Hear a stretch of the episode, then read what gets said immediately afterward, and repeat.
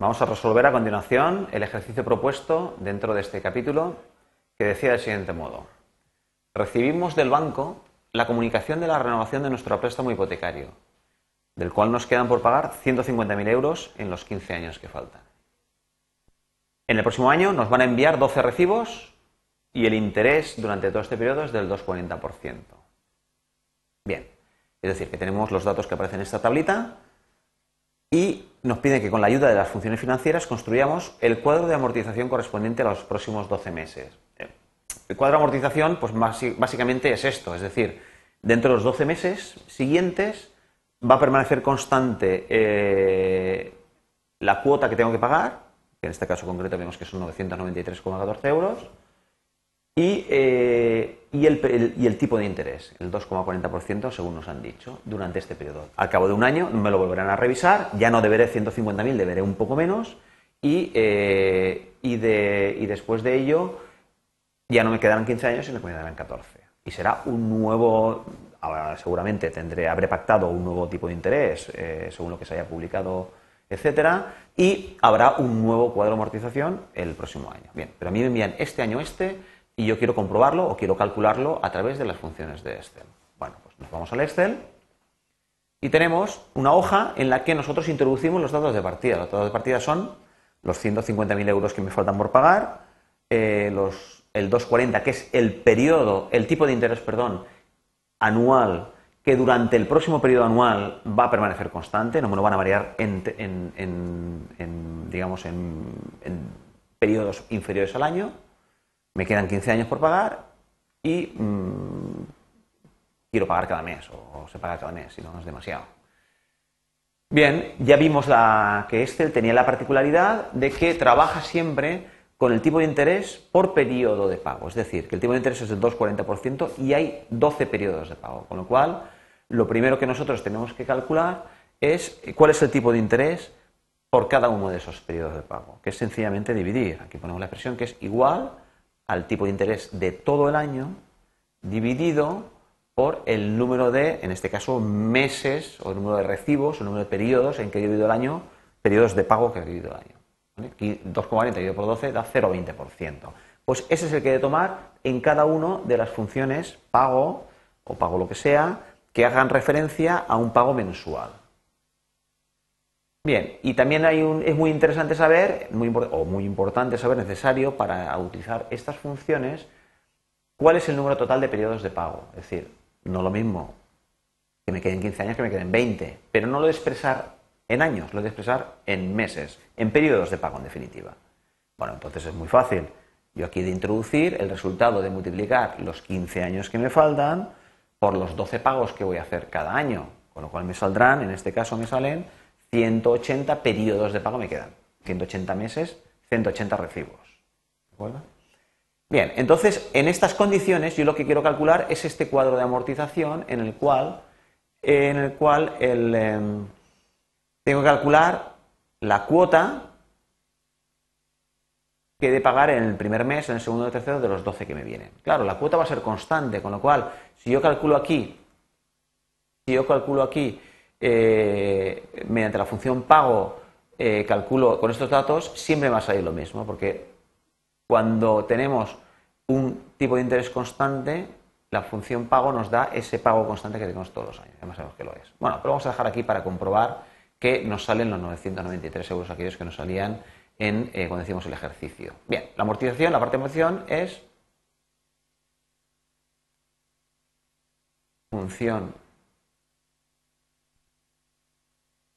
amortización es la parte de capital, pago principal.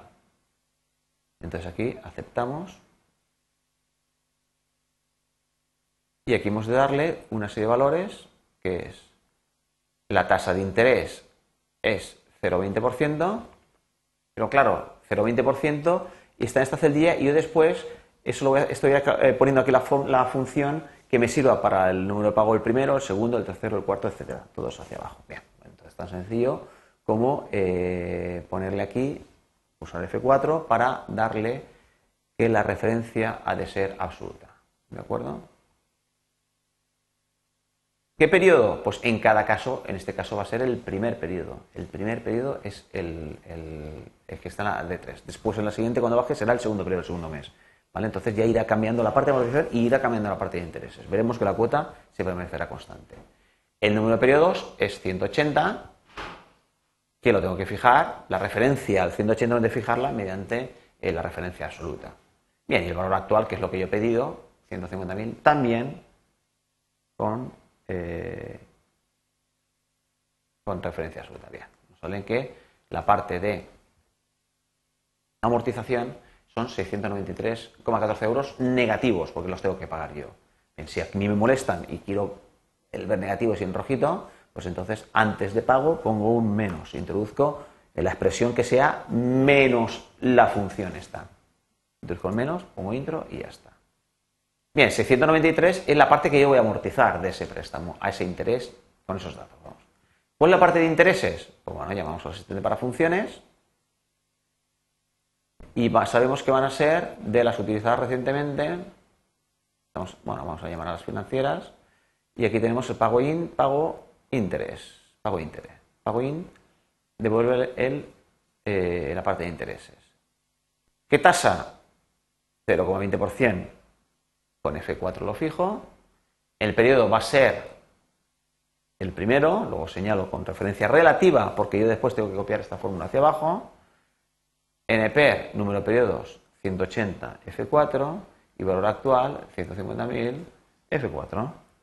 Al darle al intro, tenemos que son justo 300 euros la parte de intereses. En negativo, bueno, hemos dicho, estamos diciendo que queremos positivizar eh, podemos poner el valor absoluto, bueno, son 300 euros. Lógicamente la cuota será la suma de ambos dos. Bueno, esto lo a hacer.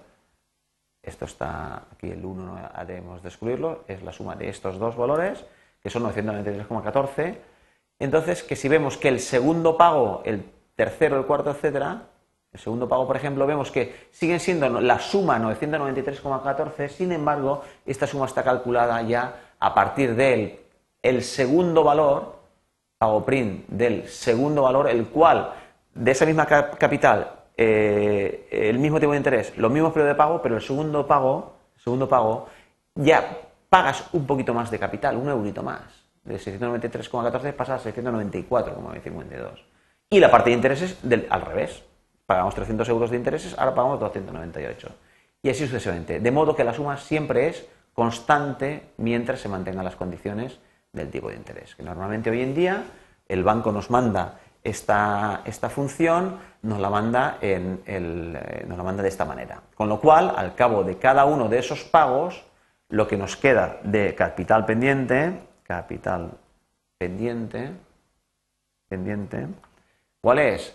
Pues el capital pendiente va a ser siempre, capital pendiente va a ser siempre una expresión que es igual al capital que yo, bueno, en esta primera serán los 150.000 menos la parte que yo le he puesto de amortización, menos los 693. Pues en este caso, al final, cuando yo he pagado este recibo, debo 141.000 euros. Y a partir de todos los demás, a partir de todo lo demás es lo que yo ya debía antes, que es este de aquí, menos lo que he pagado en cada uno de los meses. Y esta fórmula ya es la que yo puedo expandir hacia abajo para obtener todos los, eh, el capital que me va a quedar pendiente al final del último periodo de pago, 149.590,24 euros. Y aquí hemos visto el resultado de este ejemplo en el cual nos pedían calcular el cuadro de amortización de capital de un interés con estos datos de partida que teníamos. Lo hemos hecho con Excel, lo hemos hecho de una manera tal que, una vez planteado aquí, si nosotros nos dan cualquier otro problema, equivalente con otros datos, simplemente cambiando los datos de partida, cambiando el capital, cambiando los años, cambiando cualquier cosa. Si ponemos a 25 años, que es el, periodo que utilizamos finalmente en la explicación de la clase, vemos que el cuadro de amortización es totalmente otro, es este de aquí. ¿Vale? 25 años, al final del primer año habremos pagado cada mes 665 euros, pero al final solo habremos del año, solo habremos amortizado hasta, o sea, nos queda por pagar hasta 145.000